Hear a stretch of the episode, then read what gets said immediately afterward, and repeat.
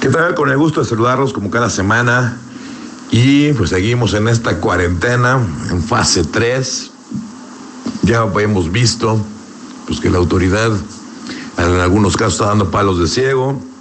en otros no termina de cuadrar muy bien pues la magnitud o la gravedad de este asunto. Estábamos esperando que para estas fechas ya estuviéramos como en otros países como en Italia o como en España, que hicieron un gran espaviento mediático respecto a la gravedad del famoso coronavirus 19 y pues no se han dado los supuestos, unos van a decir que es gracias a la oportuna y acertada intervención de sus autoridades, otros van a decir que porque el calor mata el virus, como lo dijo el presidente de Estados Unidos Donald Trump, que a tantos grados se muere el virus, otros van a decir que todo esto es parte de una magnificación económica del problema, donde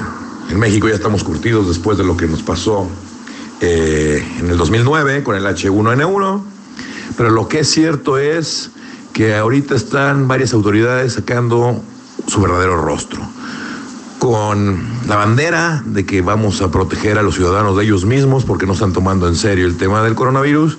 vamos a empezar a arrestar y a multar a la gente que anda en la calle sin tapabocas, y uno como abogado, lo primero que le viene a la mente es qué tan legal es eso. Les recuerdo, como lo he venido siendo durante estas últimas dos décadas,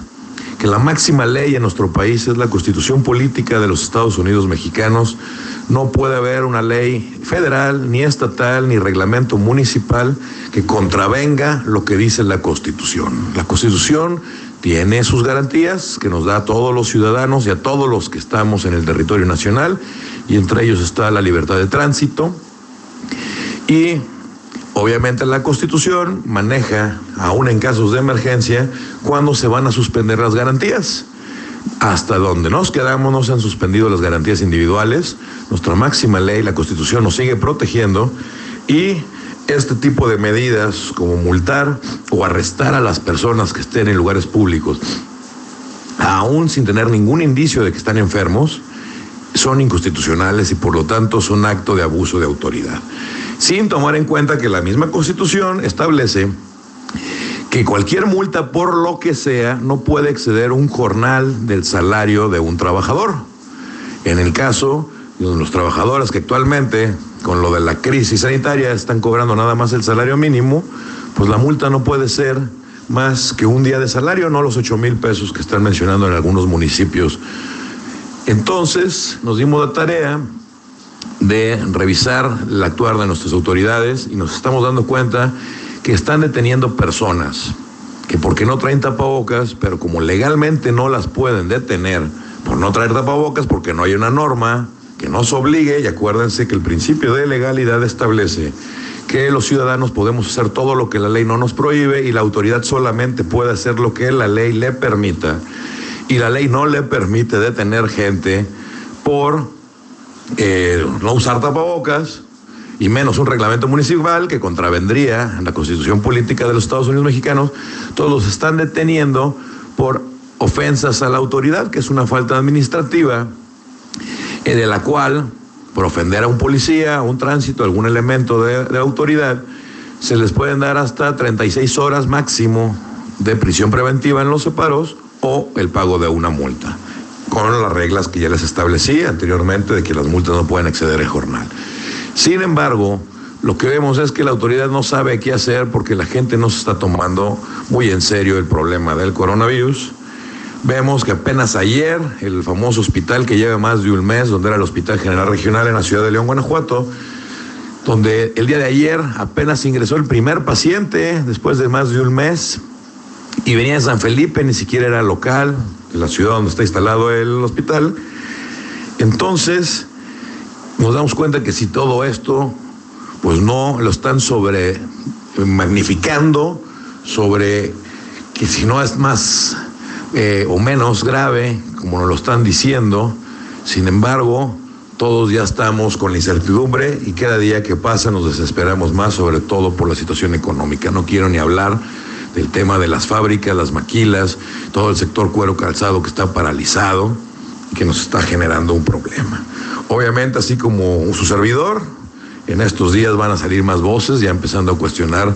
la pertinencia de estas medidas. Yo sé quién que van a sobrar los que me van a querer crucificar, diciendo que ojalá y no me enferme yo, mis familiares. Lo que es cierto es que en las calles la gente no trae los tapabocas, se siguen juntando y no está eh, proliferando el virus o no tiene la gravedad como se menciona. Ya salieron unos estudios de la Universidad de Stanford, California, que están atacando el problema desde otra óptica, donde establecen claramente pues que la mayoría nos vamos a contagiar, sin embargo, pues vamos a ser asintomáticos y en lo que la población se vuelve eh, inmune, porque obviamente no hay medicamento para las gripas, el coronavirus es una gripa, la quieren llamar o no, pertenece a esa familia, y el cuerpo humano crea solo las defensas. Y el argumento es que era tan virulento, que era tan de alta contagiosidad, que teníamos que guardarnos en cuarentena porque no había la capacidad en los hospitales para atender todos los que se iban a enfermar.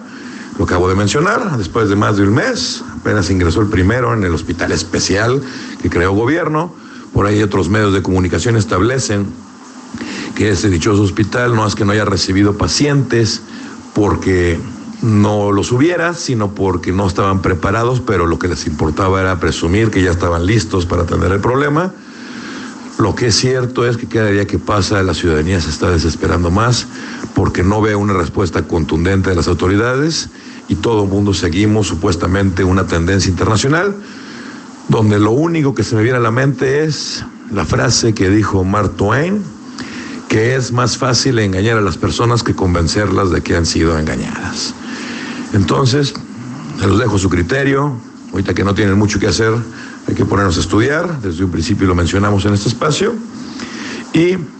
esperemos que esto ya termine pronto. Así las cosas, auditorio. Claro que sí, a la cuenta de Twitter, arroba y Plasencia, con I latina y con SC, y con todo gusto estaremos interactuando.